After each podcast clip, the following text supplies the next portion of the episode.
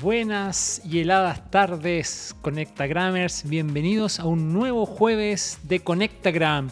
Ya sabes, emprendimiento, transformación digital, innovación, desarrollo sostenible. El día de hoy hemos tomado algunas precauciones adicionales, dado el escenario de cuarentena para nuestro programa de este jueves, jueves 17 de junio. Allá, en el más allá, se encuentra en línea desde su casa don Mauricio Benítez. ¿Cómo está don Mauricio? ¿Me escucha? Buenas tardes. Aníbal, ¿qué tal? ¿Cómo estás? Bien. Estoy en la lejanía de, de Santiago, pero bien conectado eh, juntos en este nuevo programa y bien entretenido se viene con unos tremendos invitados eh, eh, y buenas novedades para todos los emprendedores de, de Conectagram. Así que estamos más presentes que nunca aquí. Así es. Muchas gracias Mauricio por acompañarnos a la distancia, como siempre nuestro panelista estrella, co-conductor, co-animador en, en la estrella, digamos, que alumbra nuestro firmamento. Así que, sin más preámbulo, vámonos con las tendencias. Tendencias.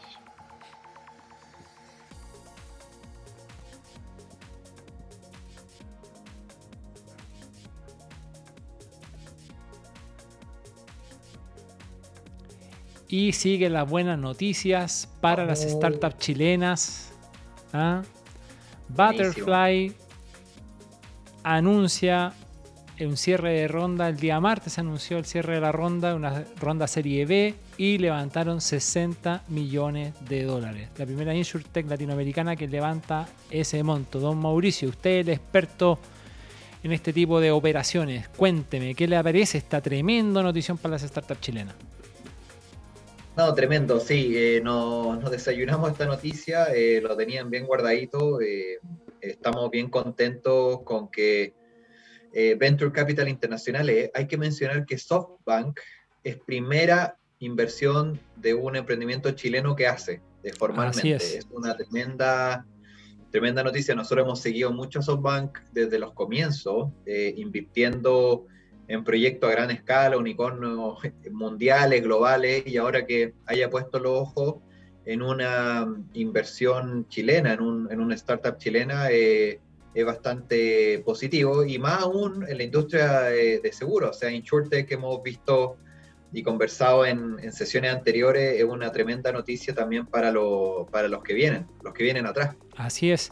O sea, de hecho, eh, bueno, Eduardo de la Mayora, que es el fundador de, de- de Butterfly en el 2018, ya ha levantado, esta es la serie B, ya, venimos de una serie A y de un levantamiento inicial que tuvo seguramente a los inicios, y ya lleva levantado 80 millones de dólares.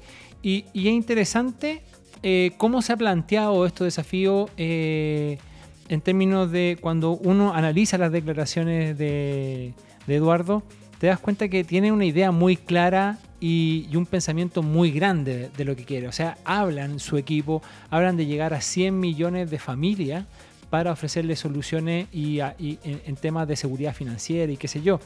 Es súper interesante que tenga muy claro que sus pasos son eh, consolidar el modelo en Chile para a continuación durante el 2022 ya empezar a eh, dejarse caer en el resto de Latinoamérica. O sea, tiene un plan de expansión eh, muy, muy, muy, muy claro y definido. No sé qué opinas de eso, Sí. Mauricio.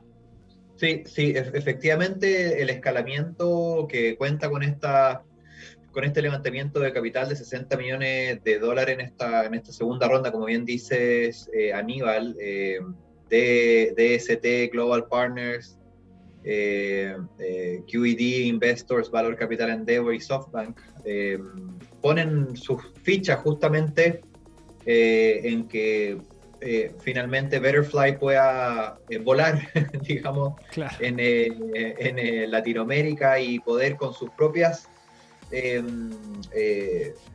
viendo dónde está la, en dónde puede desarrollarse mejor una insurtech dentro de la región con una espalda financiera eh, eh, fuerte. Y en ese sentido, justamente, y reitero lo de SoftBank, eh, es súper Yo bueno, creo súper que eso de, es- de este venture capital japonés. La, la incorporación de SoftBank, de SoftBank como inversor es, es de absoluta relevancia, digamos. Porque en el fondo, el hecho de que sea la, primera startup chilena en la que SoftBank se mete, digamos, y eso es un tremendo espaldarazo a lo que se está haciendo, digamos, un tremendo... No, no hablan de valorización, ¿ah? No, no, no, no hablan de, los porcentajes. Esa, información no la tenemos. No sé si tú manejáis algo o de cuánto estaríamos hablando para los efectos de la evaluación, digamos. Yo creo que estamos lejos de un unicornio todavía. Buen punto. Eh, creo que está, está por ahí. Hay que considerar que está, son números más grandes que los que hablamos de Corner Shop. Recordemos, no es menor. Sí. Eh, son números bastante potentes. Eh, es la, al menos, claro, es que ahí hablar de unicornio, sí. unicornio chilense, sí, sí, es verdad. Pero bueno, unicornios globales es más complejo, o sea, son, sí, No, lo que voy yo es que no, no sabemos eh, la evaluación que se ha hecho de Butterfly. No, no, no, no tenemos ese dato. buen punto, el cap table que se ha con esta serie, con esta segunda ronda, ¿cierto? Eh, serie, serie B. Sí. Eh, no sabemos qué participación ahí, bueno, podríamos invitar a Butterfly que ellos mismos nos, que nos, que nos cuenten cómo, cómo, está, cómo lo están mirando. La semana pasada ya habíamos tenido noticia. ¿eh? La semana pasada habíamos tenido noticia respecto a mm, Pago Fácil. ¿Así? Que con BCI, hace un par de semanitas. Eh, que en el fondo está claro que las startups están con. Tenemos posibilidades, ¿verdad? Tenemos posibilidades eh, de, crecer un montón. Así que. Eso, eso es un buen ejemplo para nuestro, nuestros emprendedores, que vean que es posible. Nosotros tenemos, hemos tenido en este programa emprendimientos que, están así, están creciendo, están los venture capital mundiales, los están mirando.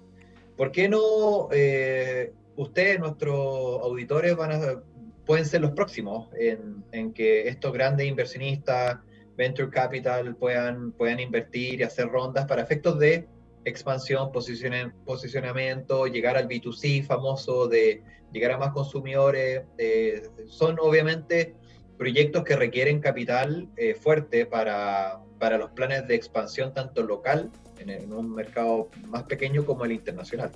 Es increíble como cada vez más seguido tenemos este tipo de noticias y eso es buenísimo. Eso es lo que más nos, yo creo que nos alegra a todos aquellos que participamos del, del ecosistema de emprendedores, los, las startups. O sea, si tenemos con esta noticia una vez a la semana, ¿ah? Eh, con este ritmo. Con este, ritmo, deberíamos alcanzar el desarrollo rápido, ojalá. No, está bien, tremendo. Así que, oye, em, hoy día, precisamente, entiendo, vamos, vamos a aclarar ese punto, ¿ah? pero yo entiendo que soy, yo entiendo que soy, que ya tenemos un partner, digamos, con los que venimos conversando ya hace, hace largo rato, digamos. Hemos tenido a una serie de invitados en nuestro panel y que eh, hoy día está, de aniversario Simón de Sirene, la corporación Simón de Sirene, 25 eh, años de eh, trayectoria ininterrumpida en el trabajo con organizaciones sociales, con emprendedores y entrelazando, digamos, a las comunidades con las grandes corporaciones. Para hablar de eso y más, vamos con la entrevista.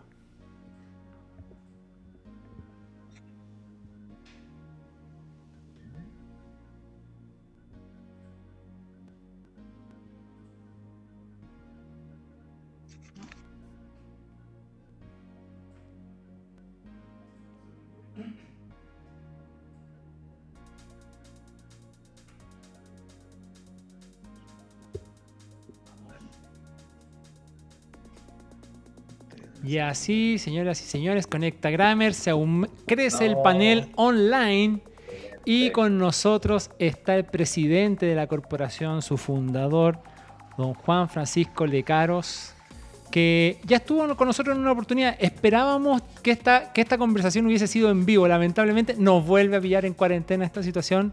Juan Francisco, bienvenido.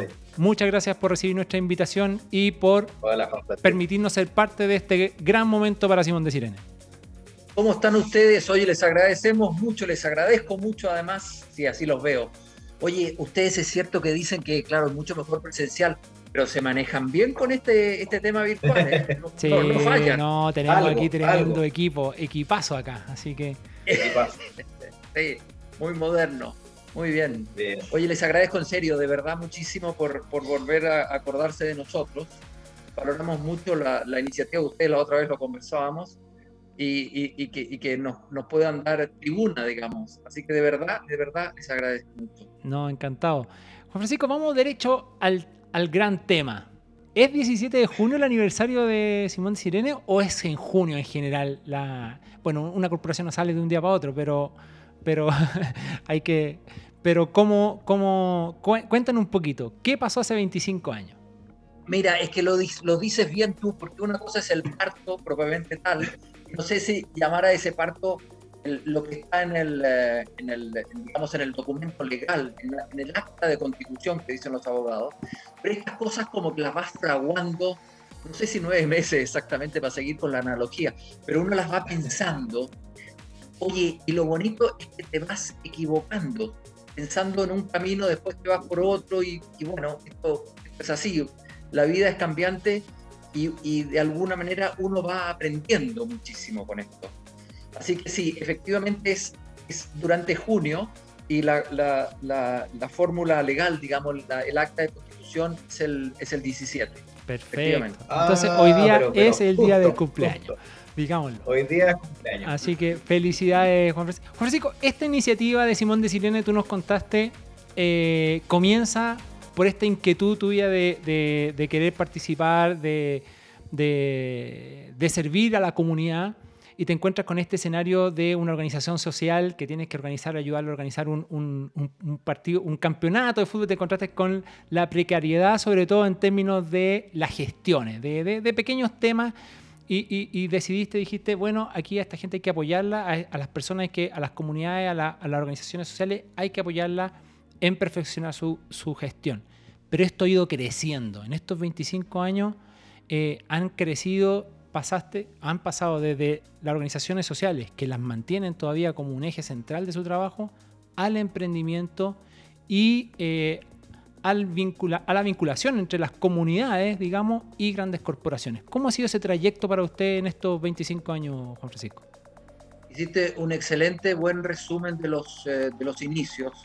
Efectivamente, como te decía también, uno va, va cambiando, ¿no? Te crees que el primer día como que le, diste el palo al gato y lo tuyo es fundamental y todo, y como a, los, seis meses te das cuenta que no es exactamente el palo ni el gato, pero en fin, va cambiando. Nosotros hemos tenido mucho esa evolución. Efectivamente, como, como planteas tú, esto empezó organizando equipos de fútbol, donde vimos que a lo mejor el, el mundo social no solo le podía faltar plata, plata siempre falta, pero sobre todo cosas más simples como una buena, una buena gestión. Y yo te diría que los primeros, eh, los primeros 10 años, creo, nos concentramos en eso, un poquito menos, tal vez 8 años nos concentramos en eso. Y, en la medida que nos metíamos más, aprendíamos más, nos dábamos cuenta de que lo que antes sosteníamos con mucha seguridad y mucho orgullo no era exactamente así, porque estas cuestiones siempre hay un tema humano y, del tema humano eh, siempre hay algo por aprender, siempre hay algo por mejorar. Y entonces, en algún minuto del año, yo creo, tipo 2005, pensamos que todo lo que habíamos aprendido aplicar gestión en estos mundos complejos del, del mundo social propiamente tal, de las organizaciones sociales propiamente tal, la podíamos aplicar también al, mundo de la pequeña empresa, de los microempresas o pequeña empresa, porque también ellos tenían una, situación parecida, poco contactos, em, mucha, poco conocimiento. Eh, a mí, no, no, me acuerdo si lo hablamos la otra vez o no, pero confieso que cada vez que voy a una feria libre, me sorprende la sabiduría comercial de los feriantes. Oye, vas caminando y tres metros más allá hay un señor que vende naranjas, hay una señora que vende naranjas al frente tuyo y pasaste una señora que también vende naranjas. ¿Por qué eligen la naranja de Juan y no la de Diego? Entonces dijimos, aquí hay una mezcla de sabiduría básica de la cual tenemos que aprender y también algo le podemos enseñar sobre, sobre tecnologías de venta, en fin, de, manejo de, la información, de saber si están ganando o perdiendo. Y ahí, para no latearlos, ahí nos fuimos metiendo en ese mundo. Es un mundo fascinante, amplísimo. Oye, en Chile, ustedes lo saben, hay cerca de 2 millones de pequeños empresarios, algunos formales y otros no, pero los 2 millones son 2 millones o, o una cifra semejante. Entonces hay un mundo gigantesco y que ustedes bien lo saben, son los grandes empleadores de Chile. Así es, el 70% está de la fuerza de trabajo está concentrada en la pyme. Juan Francisco, no sé, le doy un pase ahí a, don Mauricio, por favor. Eh, Juan Francisco, bueno, nosotros con, Aníbal hemos tenido la experiencia, gran experiencia de, tomar eh, los cursos. La verdad que ha sido un gran aporte el poder vivirlo eh, directamente nosotros en tomar los cursos y, queríamos, queríamos, quería yo en este, en este, en este día hacer una, una un análisis del aprendizaje que hemos podido desarrollar, tanto de cómo, cómo el tema del marketing digital, los MVP, cómo, cómo crear empresas. Creo que un gran aporte eh, nuestros emprendedores y todos los que, los que se desarrollan eh, en función del crecimiento tanto de los equipos como crecimiento eh, profesional han, tratado de abrazar esto. ¿Nos podrían decir cómo podemos ayudar o hacer que estos, estos mismos cursos de, de Simón puedan llegar a más personas?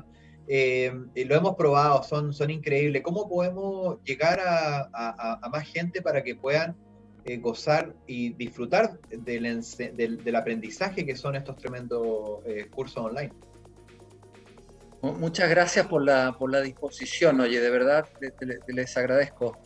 Mira, yo creo que se ha abierto ahora una posibilidad extraordinaria, de la cual estamos gozando ahora, que es el tema virtual porque eh, hay una cosa que es, compleja y, es triste de alguna manera. Eh, mientras más, eh, más cerca estés como pequeño empresario de las grandes ciudades, tienes más posibilidades. tienes un mercado, una feria, una, una plaza en donde puedes vender tus productos. Si estás más desarrollado, al menos estás cerca del mercado. Pero cuando te vas a zonas más periféricas, la verdad que la posibilidad que tengas eh, para, capacitarte son muy bajas.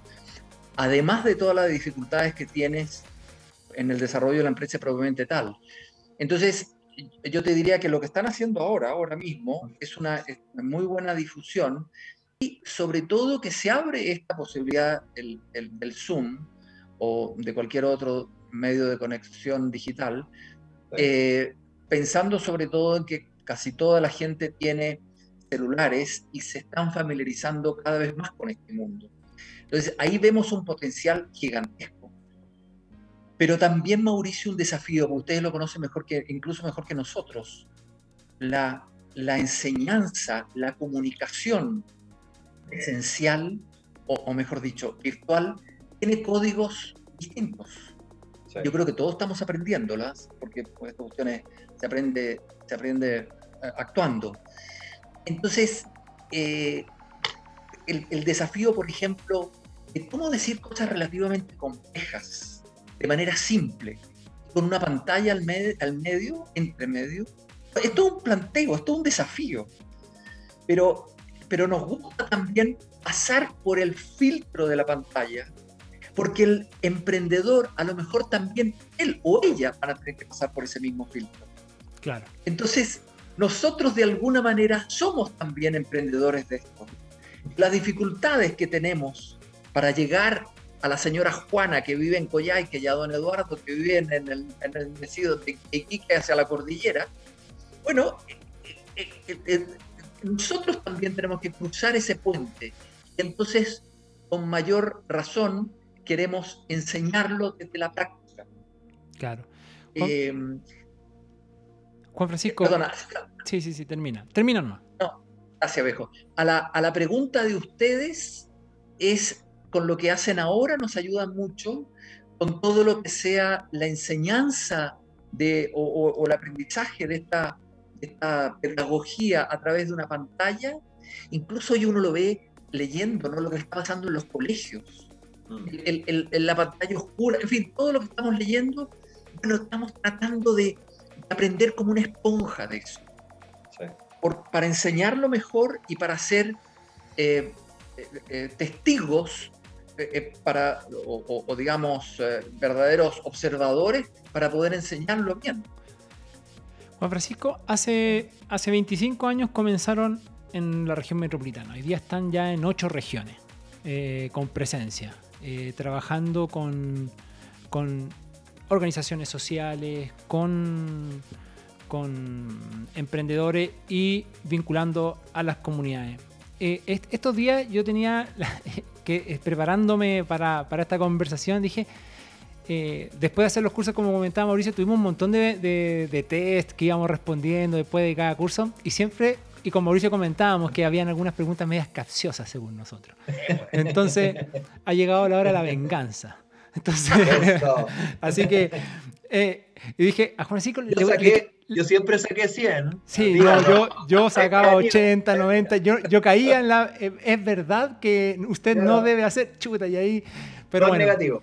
Entonces, entonces en ese ejercicio me dije, le voy a hacer una pregunta difícil a Juan Francisco, quiero hacerle una pregunta difícil. Entonces, y me puse a reflexionar y la verdad que me costó llegar a una pregunta difícil porque porque dije, le voy a hacer una pregunta. Un poco veníamos, eh, eh, en, la, entrevista anterior conversamos sobre el tema, de, el tema del estallido social y ese contexto, ¿verdad? Entonces yo decía, bueno, el país está cambiando, todo está cambiando. Entonces dije, ¿cómo le hago una pregunta difícil? Y me, y, me, metí de lleno a, entender qué es lo que hace Simón de Sirene. Y claro, llegué a la conclusión que ustedes trabajan con, eh, siguen impulsando, trabajando con las personas. De hecho, tienen este lema, no, no hay efectos, sino hay afectos. Eh, eh, entonces, eh, están concentrados en el ser humano, digamos, en, la, en, el, en el gestor, en el emprendedor, ¿verdad? Entonces dije, y no encontraba dónde pillarle, digamos, y llegué a, un tema. Y quiero que, que, me expreses tu opinión. Mira, en este mundo tan cambiante, eh, muchas veces se ha entendido que corporaciones, las organizaciones, eh, muchas organizaciones privadas, digamos, tienden a cubrir muchas veces falencias que eh, el Estado no logra cubrir, ¿verdad? Pareciera que no es el escenario, o lo que yo entiendo, no es lo que hace Simón de Sirén, la verdad, porque es perfectamente es una, una, labor absolutamente complementaria. En ningún caso viene a reemplazar labores de otros. pero cuando llegamos al tema del vínculo entre las grandes corporaciones con las comunidades como un, como un gran tema, digamos, eh, me surgió la duda, digamos, me surgió la duda. ¿Cómo ven ustedes el trabajo de organizaciones como Simón de Sirene y otras, digamos, cuando se trata de vincular a grandes corporaciones eh, con las comunidades, con las, en las que intervienen ya sea eh, directamente o indirectamente, digamos. ¿Cómo, ¿Cómo se ve eso hoy día? ¿Cuál es la realidad? Y, y, por qué pusieron el foco en ese tema, digamos, Juan Francisco? Mira, tienes, tienes toda la razón, es una pregunta compleja, sobre todo a la luz de la, cómo están cambiando las cosas, ¿no? Porque, porque a la empresa se le está pidiendo cada vez más, dado el tamaño que tiene, sobre todo cuando tiene una presencia en, comunidades chicas eh, pasa a ser un vecino omnipotente. Así. Entonces, claro, la, pregunta de cómo se relaciona y si acaso tiene que relacionarse es una pregunta que cada vez es más acuciante. Eh, fíjate que nosotros tenemos como una respuesta eh, de menor a mayor, por así decírtelo. primero tiene que haber perdona, y, déjame agravarte la pregunta. Eh, eh, tú como empresa grande em, ofreces trabajo, pagas impuestos, pero también alteras muchas veces el medio ambiente. Ya sea porque pasa el camión al frente de tu casa, o porque extraes algo, o porque haces ruido, o porque generas tráfico, pero alteras el medio ambiente normalmente. Y además se ve agravada la pregunta que haces tú, porque no necesariamente vas a emplear a la gente de tu comunidad.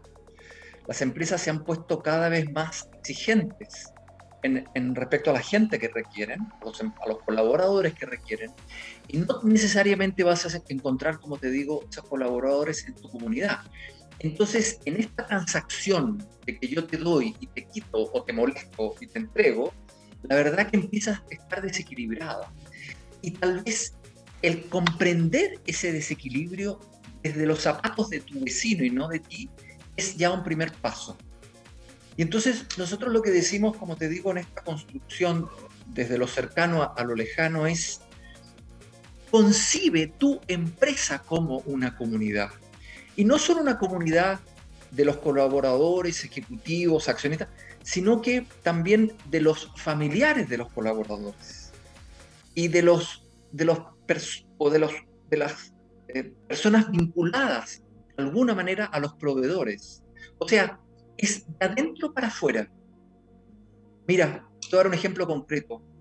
Eh, hay, veces que eh, eh, ciertas empresas, claro, emplean en algunos casos, en algunos casos, gente en la comunidad o hay consumidores en la comunidad.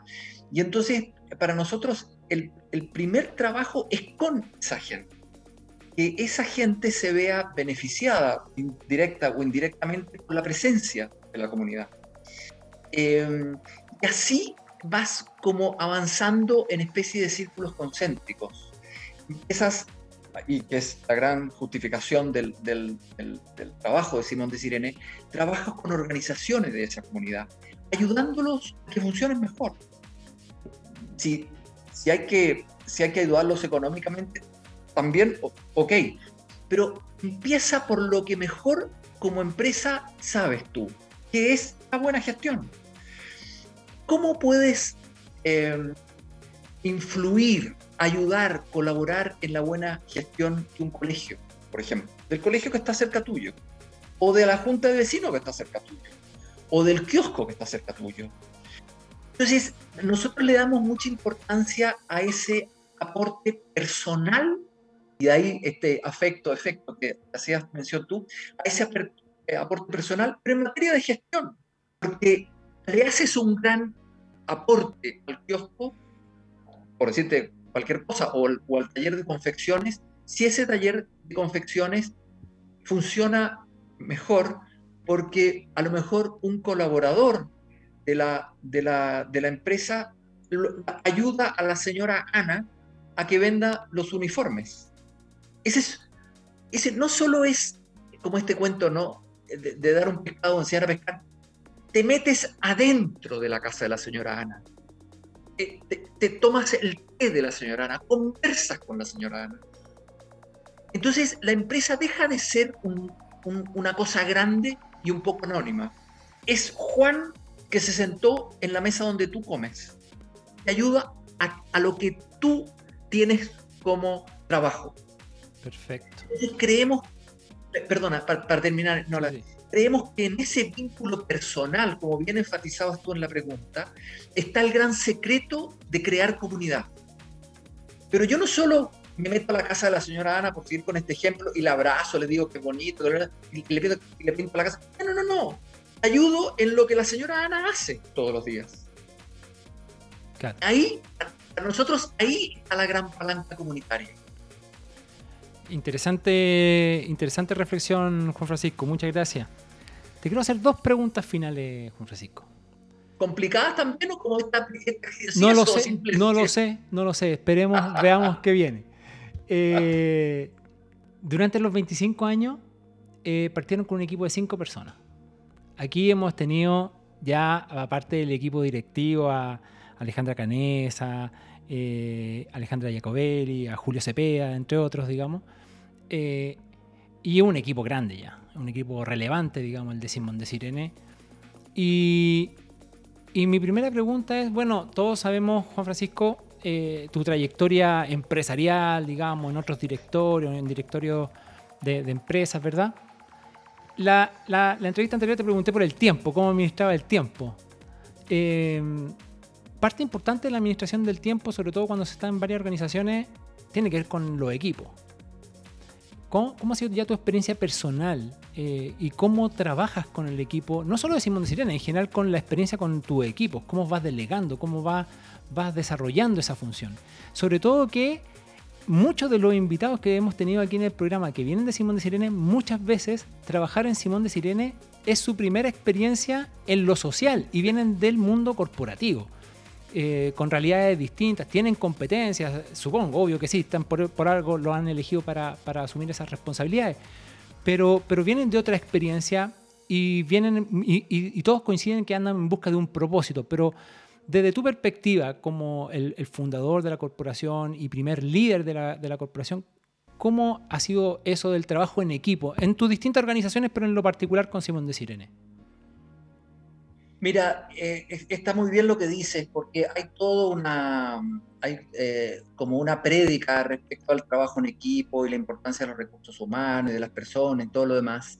Y la verdad que, eh, claro, el, el, trabajar básicamente con personas, nosotros nos trabajamos con máquinas, te obliga a tener una respuesta o un planteo respecto a eso. Fíjate que creo que eh, en general, aún a riesgo de equivocarte, nosotros tratamos de, eh, de, te lo voy a decir de manera dura, tirar a los leones cuanto antes la gente. A lo mejor en la proporción, ¿no es cierto? Si es una persona de 25 años, claro, leones de 25 años, no le tires leones de 40. Pero fíjate que la, el,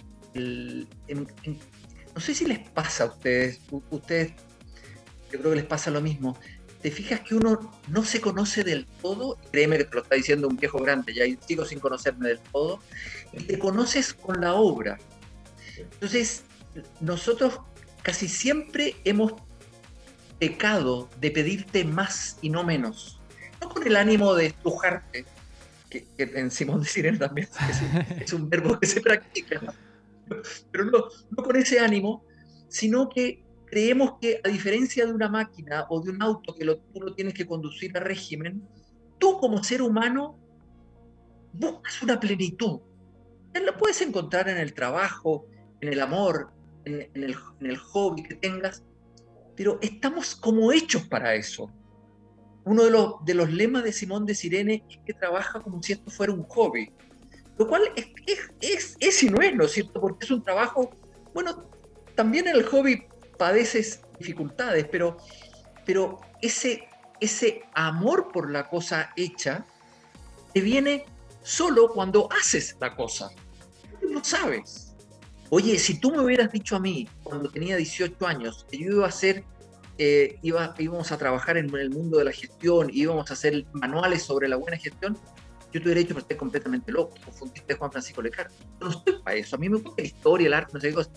Pero en la medida que empiezas a, a, a hacer cosas, te das cuenta de que amas la criatura tuya. Entonces, no es que te quiera dar una respuesta como políticamente correcta en tratar de formar equipos. Nosotros efectivamente tratamos de formar equipos, pero equipos protagónicos que te sientas dueño de tu pega. Eh, y hay errores, metidas de pata. sí. Pero es parte del proceso, digamos. Parte del proceso. Yo fíjate que creo que ahí es la sabiduría eh, que lo, lo, además lo aprendes como padre. ¿ah? Ah, perdona, no lo aprendes nunca, pero lo ejerces como padre. Eh, es la sabiduría de, de dar rienda un poquito más de lo que tú me estás pidiendo, de lo que tú crees, un poquitito más. Si va bien, un poquitito más entonces. Claro. Bien. Aprender no, tremenda lección. Tremenda lección. Aprender haciendo. Ahí. Sí. Y, y, donde las metidas de pata estén aceptadas, que, que no sea mucho, sí, porque si no, tú sabes lo que pasa. Sí, igual es un trabajo. Ahí nosotros hablamos de los sandbox, los sandbox regulatorios, ahí en un arenera, en una arenera, equivóquense en un marco. Claro. Ah, Exactamente.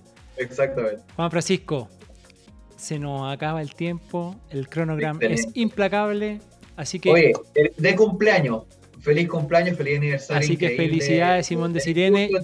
Ya, saben amigos Conectagrammers El viaje del emprendedor está, sigue en marcha, eh, plan eh, ejecutado por Simón de Sirene, este viaje del emprendedor, eh, la fase 2, programa apoyado por Corfo. Así que Juan Francisco, muchas felicidades, que sean un montón de años más.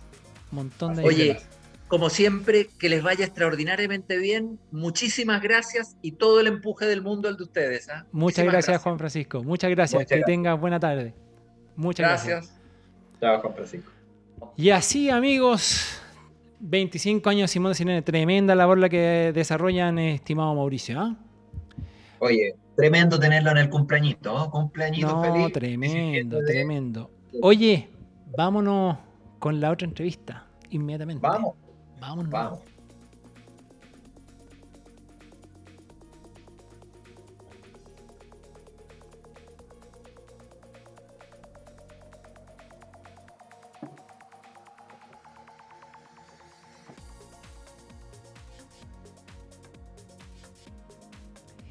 Y el emprendimiento, señoras y señores, queridos Conectagramers, no se detiene. El panel nuevamente se amplía de manera digital.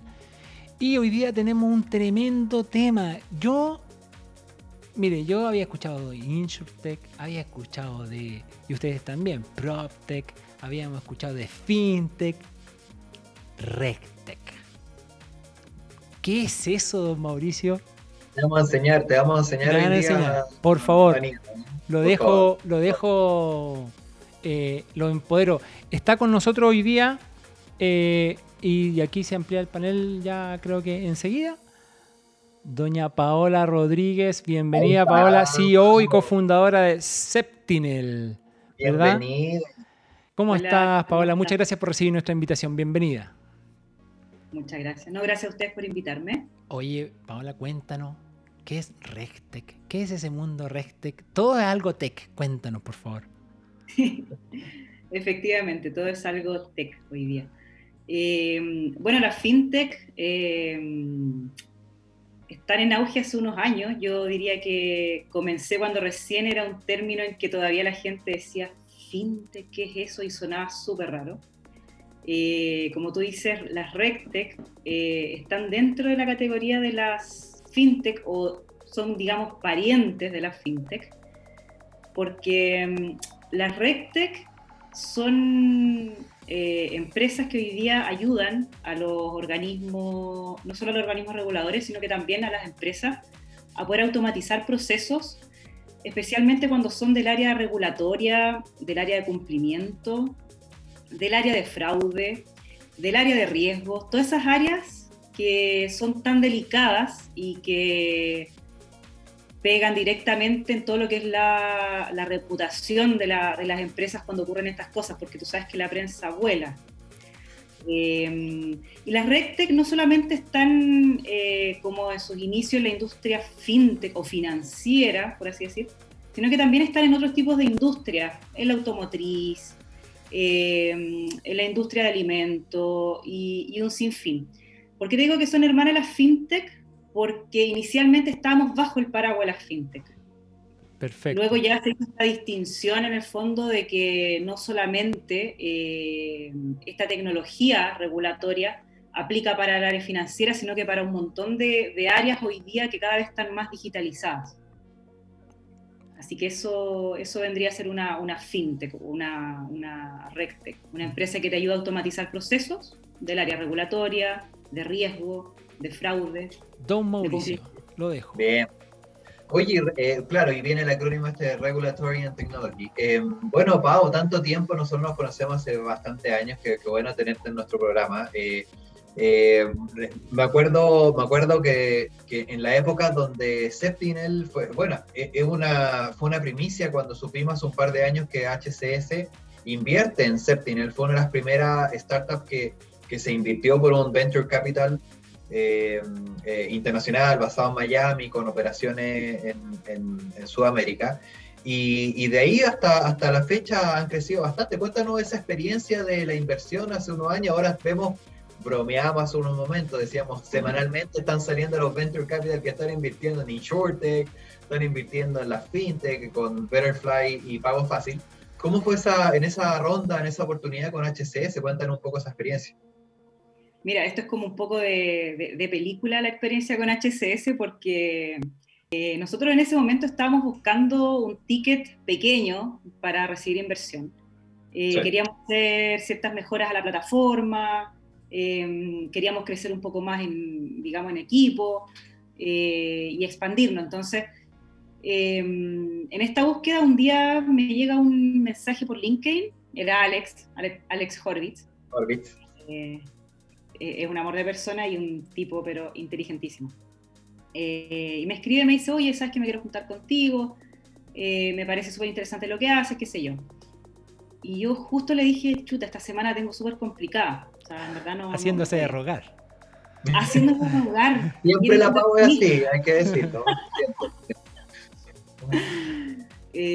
bueno, finalmente busqué este espacio en la agenda en el fondo y nos juntamos y y ahí, claro, no, eh, declara en el fondo la intención de eh, querer ser parte em, de Septinel, que creían en, el, proyecto.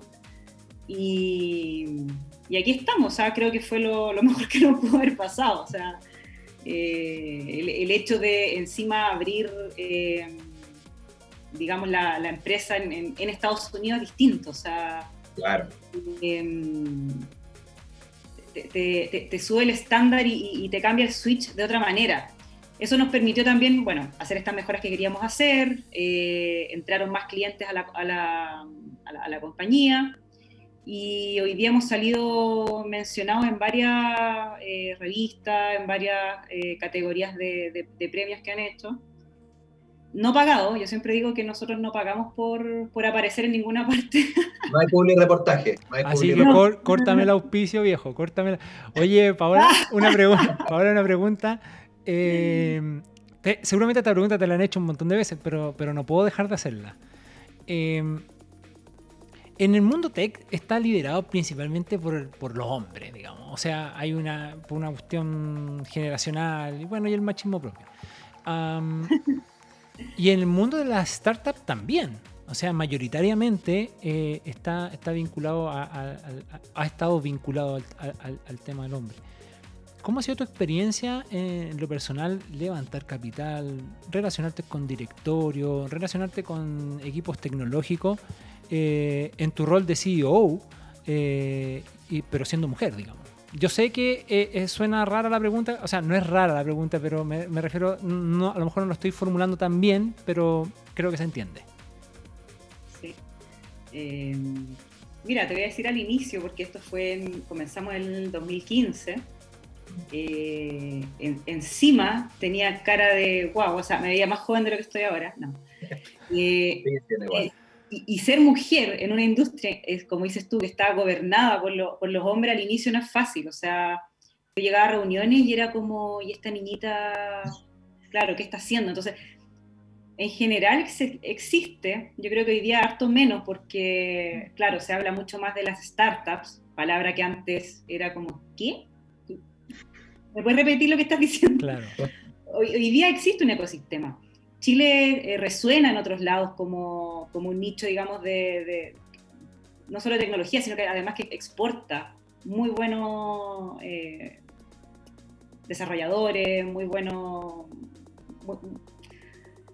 tenemos buena gente acá para poder eh, comenzar una, una empresa. Em, al inicio te digo, sí, fue súper complicado desde el punto de vista machista, podría ser como de, y aparte no solo eso, sino que te mirabas como una niña, ¿ah? porque tú estabas acostumbrado a ir a reunión y ver gente mucho mayor. Eh, yo creo que una vez que tú ya entablas una conversación, eh, aterrizas eh, ideas, muestras un proyecto, muestras una plataforma funcionando, eres capaz de explicar una, una arquitectura detrás, eres capaz de, de, de entender el dolor que tiene esa persona, eh, yo creo que todo eso queda atrás. O sea, tiene que pasar primero como un proceso de validación personal y a continuación hablar del negocio, una cosa así. Sí, tienes que pasar esa especie como de validación, pero eh, como te decía yo, tú una vez que entiendes el, dolor que puede tener tu, cliente o que puede tener la industria, eh, todo cambia. Porque en el fondo llegas, digamos, a, plantear una, posible solución a algo que le está, le está doliendo, le está afectando. Claro. Que es, por ejemplo, lo que hacemos nosotros de, a ver, tenemos nosotros en el sistema, para que tú entiendas, controles o reglas automatizadas para lavado de dinero, eh, uso de información privilegiada. Tenemos controles también para, por ejemplo, control interno, cuando hay eh, ciertos operarios que quieren hacer algunas cosas raras al interior de la empresa. Han habido casos que han sido noticias, no sé, eh, cuando han hecho cambios, digamos, internamente en, números, en sistemas y, han habido, digamos, eh, fraude. Oye, Pau. Ahí estamos viendo la, plataforma. Eh, oye, y Pau, eh, bueno, solo tomando la última parte de lo que nos comentabas de, siempre ha estado eh, relacionada tú al, tema financiero, o sea, cuando estaba en la bolsa antiguamente, rodeado de hombres también era la única mujer. Entonces quería comentar eso también del pasado.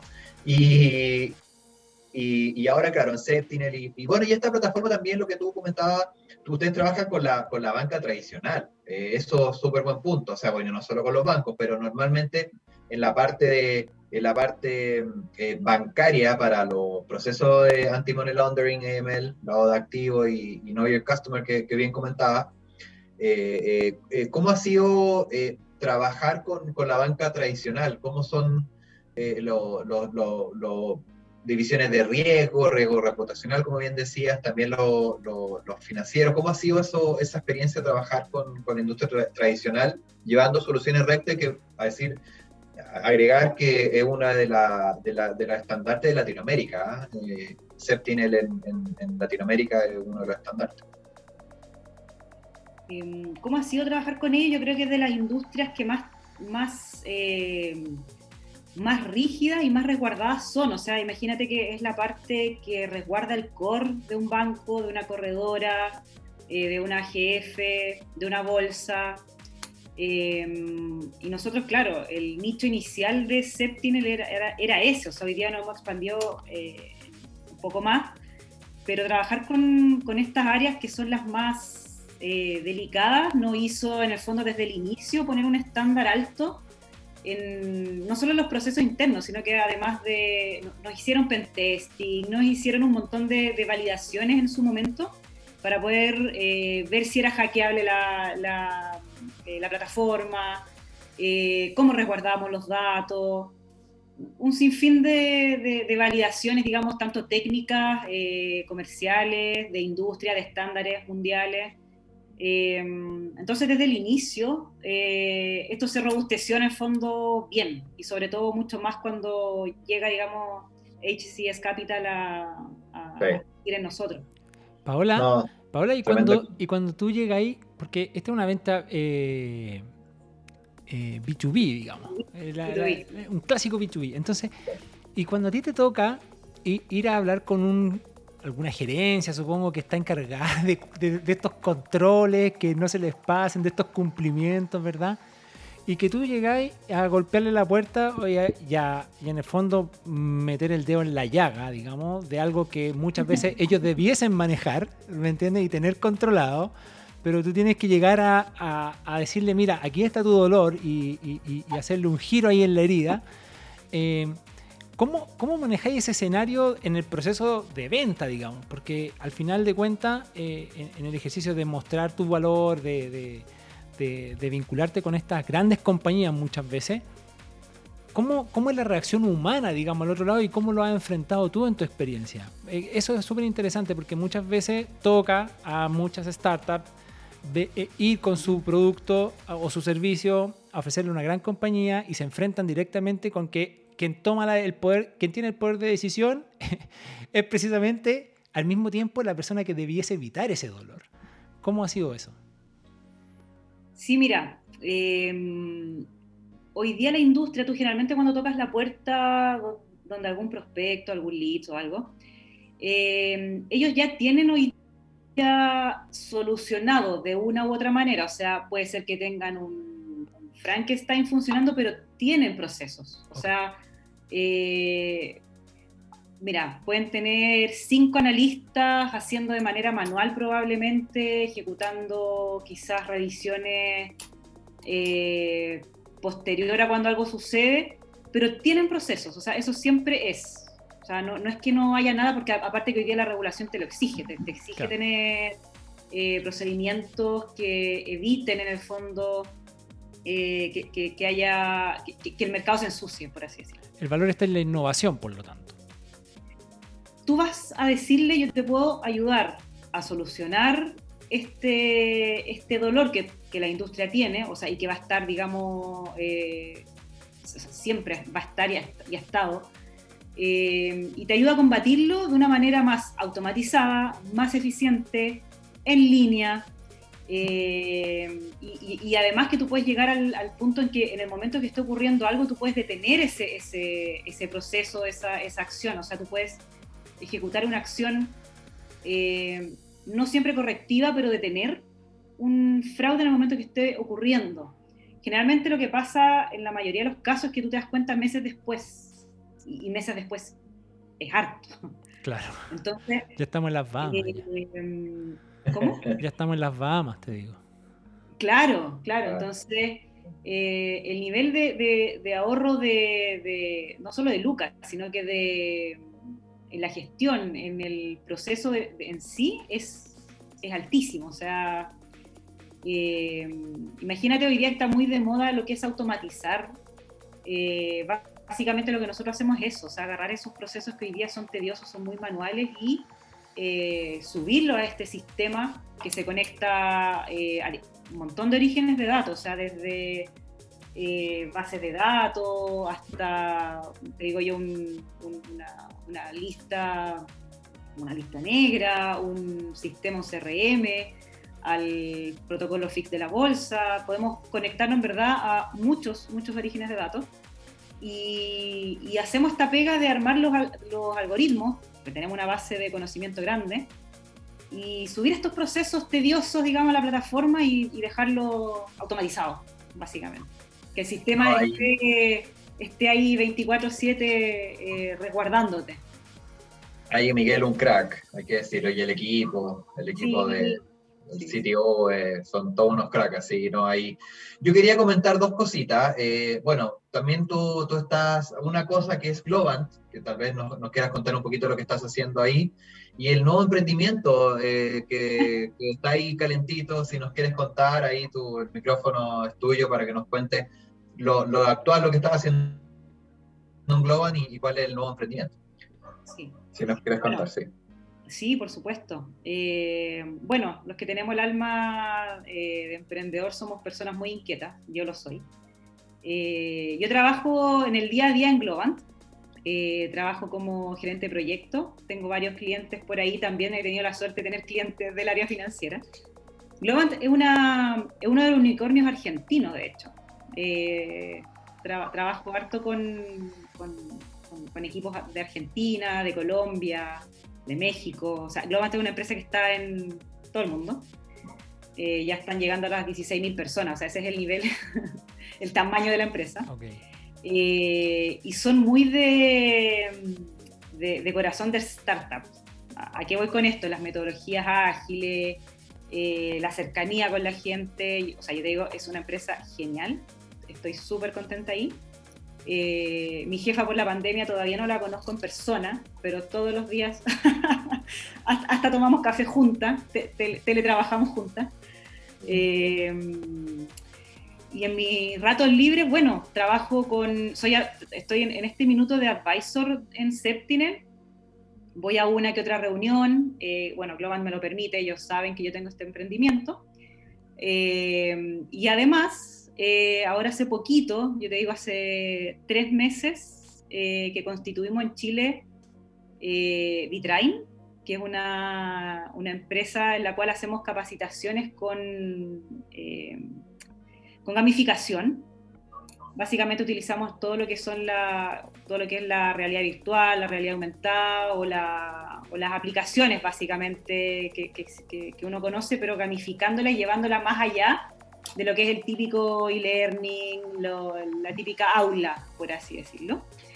y ya, nos, ya cerramos el, digamos, el, contrato más grande de que ya somos socios eh, exclusivos con Inmersis, que es nuestra compañía, digamos, estrella, que ya lleva más de 11 años eh, con, este tipo de tecnologías. Así que nos traemos toda la experiencia que tienen ellos directo a, Chile. Excelente. Mira, emprendedora serial, me faltó decirle entonces en la presentación. ¿Ah? Parece, parece que sí. Emprendedora serial. ya cerramos un, proyecto con, esta empresa, así que estamos súper, súper contentos. Con un banco, de hecho. Oye, ¿y cómo, y eh. cómo, y cómo bueno, te, en, tiene las autorizaciones, digamos, para, poder participar de estos emprendimientos, pero, pero en la práctica, ¿cómo organizáis tu tiempo? O sea, ¿trabajáis nomás? O, tres o, cómo, es una buena pregunta, digamos, porque yo apenas estoy con mi emprendimiento, con uno. me logré automatizar, no. Eh, yo creo que no hay tiempo para todo. Yo trabajo de 9 a 6 aproximadamente en, en Globant. Eh, los fines de semana estoy en un, en un magíster en la, en la Adolfo, también de innovación. Y en las tardes siempre estoy un par de horas en, mi emprendimiento, los fines de semana igual. Y esta es una mezcla entre que yo dejo espacio para estar en la casa, yo te digo, entreno dos días a la semana a las 6 de la mañana, eh, ando en bicicleta, o sea, soy una persona bueno, activa. emprender es, un, es, un, es, una forma de vida también, ¿no? No es que uno como que siente ese lastre del trabajo, digamos. No, no, te, te, entretienes un montón porque o sea, tienes que estar actualizado, tienes que estar estudiando, tienes que estar eh, en contacto con lo, que, con lo que tú estás haciendo y la única manera de hacerlo es mantenerte activa eh, leyendo, eh, entrevistando gente. De repente a mí me pasa eso que yo digo, conozco una persona que conoce mucho este tema, le escribo, le llamo o le envío un correo, un WhatsApp, le pregunto si lo puedo entrevistar y en ese entrevistar uno abre mucho lo que es la, la, la, idea inicial que uno tiene. O sea, yo te digo cómo uno va eh, avanzando, mutando, iterando, iterando, digamos, en, en, la idea inicial. Es algo que yo te digo, cada un mes tú tienes eh, un montón de nuevas cosas añadidas a tu, a tu proceso, a tu idea. Em, entonces, es eso, o sea, fluye, la verdad.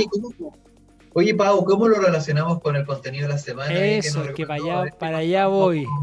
Aníbal. Vamos al contenido de la semana. Contenido de la semana.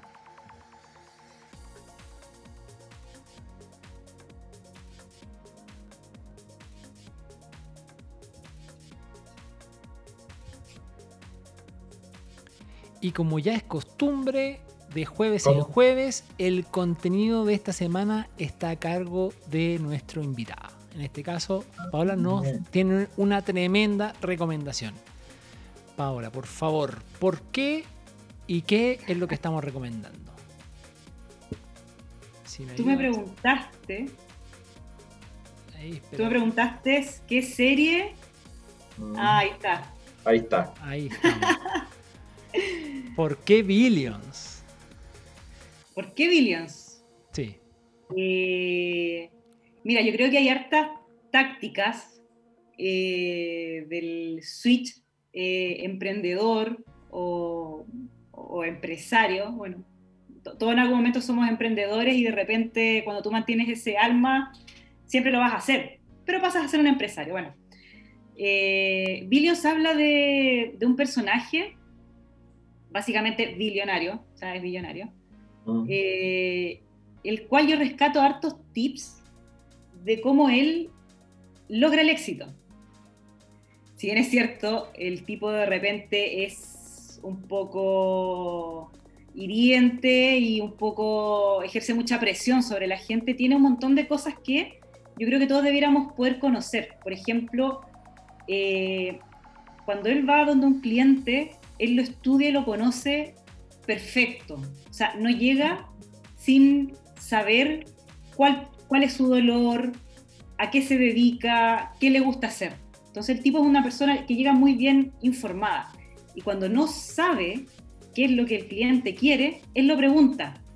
Eh, una de, las frases que él más menciona dentro de la serie es cuando él dice, What do you want? Siempre te pregunta qué quieres. Y desde ese entendimiento él aborda las situaciones. Muchas veces los emprendedores caemos en este enamorarnos de nuestra solución cuando no necesariamente una persona va a querer o va a necesitar lo que nosotros creemos que necesita. No sé si me explico. Sí, no. no. está clarísimo. Paola Rodríguez, CEO y cofundadora de Ciptel. Septinel, discúlpenme. Eh, tremendo. Montón de tips nos ha dado el día de hoy. Eh, montón de claves. Tremenda recomendación se mandó el día de hoy. Tremenda recomendación. Así que, Paola, se nos acaba el tiempo. Muchas gracias por acompañarnos, por, entregarnos tu, experiencia. ¿eh? Muchas gracias. Gracias a ustedes por la invitación. Oye, y invitar al, programa, vamos a hacerlo después en vivo ahí. Para que nos venga a contar de su alianza y, esto nuevo emprendimiento, emprendedora serial. ¿Ah? En vivo cambia, así que ahí nos vamos a ver. Así es. Muchas gracias, Paola. Que esté muy bien. Y para cerrar el programa, amigos y amigos, Conectagrammers, vamos al dato de la semana.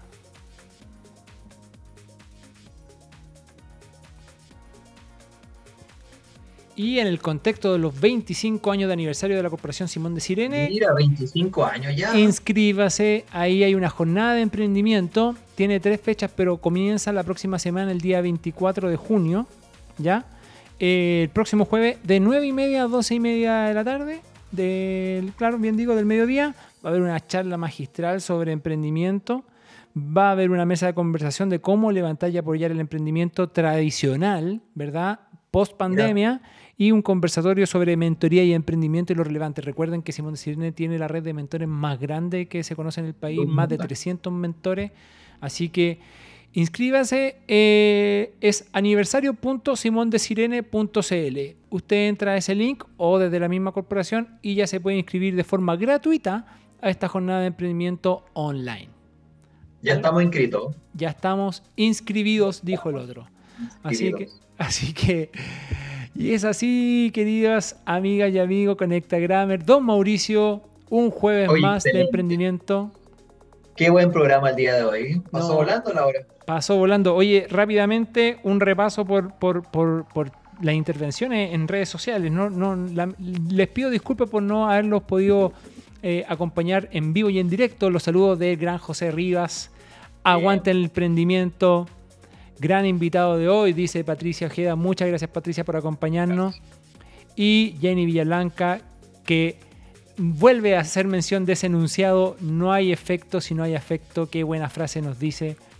Alberto Sepúlveda, muchas gracias por acompañarnos. Romina, excelente. Juan eh, Odone, excelente. Juan Francisco nos decía saludo a todos los equipos. Así que muchas gracias a todos los que nos acompañaron el día de hoy. Muchas gracias, don Max Prieto, en los controles. Sigan cuidándose, la cuarentena sigue. Así que emprendimiento, innovación, transformación digital, desarrollo sostenible. Nos vemos el próximo jueves. Chao.